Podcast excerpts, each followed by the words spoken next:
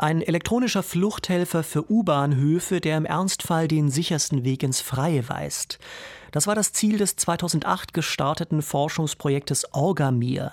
Das zugrunde liegende Terrorszenario ein Giftgasanschlag wie 1995 in der U-Bahn von Tokio.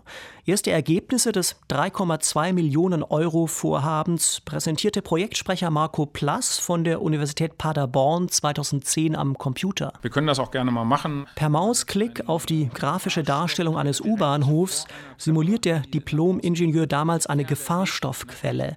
Und zwar neben einer der Rolltreppen, die ins Freie führt. Würde der Weg von diesem Punkt fünf Meter Entfernung natürlich in die komplett entgegengesetzte Richtung zeigen. Da der kürzeste Fluchtweg versperrt ist, schickt die Software die Menschen in der Nähe der Rolltreppe nun in die entgegengesetzte Richtung.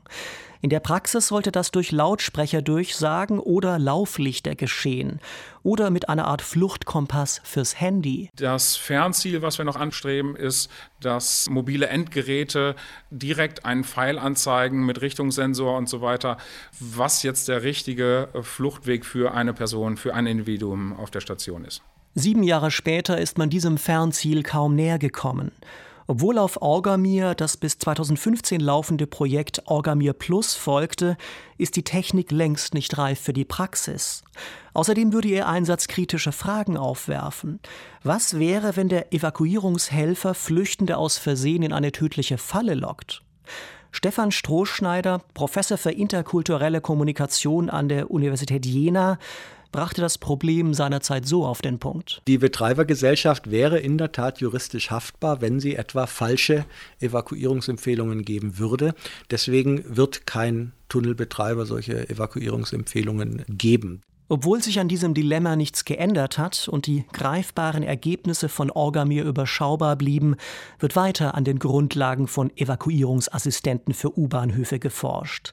Aktuell etwa im Verbundprojekt Orpheus, das Dr. Lukas Arnold vom Forschungszentrum Jülich koordiniert. Das Ziel des Orpheus-Projekts ist es, sich das System U-Bahn-Station unter dem Gesichtspunkt des Brandschutzes halt nochmal anzuschauen. Statt Giftgasanschlägen unter Tage stehen nun also Feuer im Fokus, hervorgerufen etwa durch Unfälle, Kurzschlüsse oder Brandstiftung.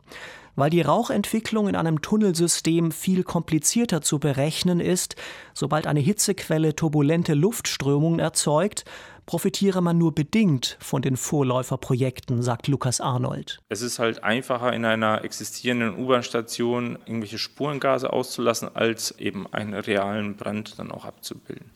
Deswegen, da gibt es auch eine Abstufung, was die Komplexität anbetrifft in den Projekten. Anhand mathematischer Strömungsgleichungen entwickeln die Forscher Computeralgorithmen, die schnell berechnen, wie sich der Rauch in einem U-Bahnhof ausbreiten wird. Dazu haben sie die Berliner U-Bahn-Station Osloer Straße im Rechner nachgebildet und in Millionen kleine Zellen unterteilt. Um zu testen, wie gut Computersimulation und Realität übereinstimmen, werden in Kooperation mit den Berliner Verkehrsbetrieben Brandversuche gemacht. Während der nächtlichen Betriebspause vertraten Forscher der Uni Bochum die Station dazu in Windeseile mit Temperatur, Wind und Gassensoren. Dann machen Experten der Fachhochschule Aachen Feuer. Das heißt, sie bringen Propanbrenner mit, die entsprechend Propan sauber verbrennen können. Heißt, de facto machen die nichts weiter als warme Luft, also kein Ruß, keine anderen Rückstände. Und damit, mit diesen Brennern, kommen sie etwa auf eine Leistung von 1 Megawatt etwa, die sie dann unten einbringen können. Ein Megawatt entspricht der Energie, die ein brennendes Sofa freisetzt. Um zu sehen, wohin die heiße Luft von den Propangasbrennern strömt, blasen die Forscher Theaternebel ein. Der Rauch sammelt sich zunächst unter der Decke und strömt dann zur Seite, nach unten und über die Treppenhäuser nach oben. Dabei vernebelt der Qualm die Sicht und hängt stellenweise so tief, dass Flüchtende den Kopf einziehen müssten, um eine Rauchvergiftung zu vermeiden.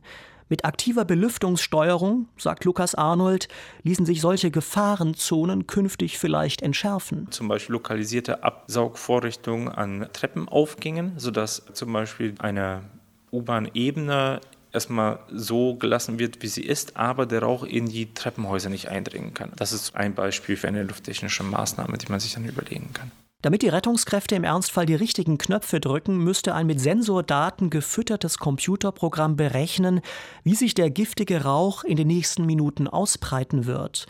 Doch das ist knifflig, erklärt die am Orphos-Projekt beteiligte Mathematikerin Anne Sewert. Ja, das Ziel ist, die Rauchentwicklung zu simulieren und das so schnell wie möglich. Also die normalen, ich sag mal, kommerziellen Simulationsprogramme brauchen Wochen, Tage, Monate so in dem Rahmen und ich möchte das Ganze in der sogenannten Echtzeit simulieren, sogar vielleicht schneller als Echtzeit, sodass es wirklich als Prognose dann verwendet werden kann.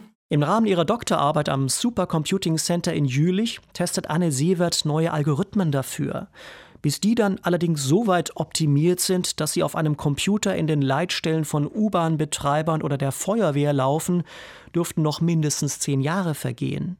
Schnelle Hightech-Lösungen für mehr Sicherheit im U-Bahn-Schacht sind also trotz der millionenschweren Forschungsprojekte in den vergangenen Jahren nicht in Sicht.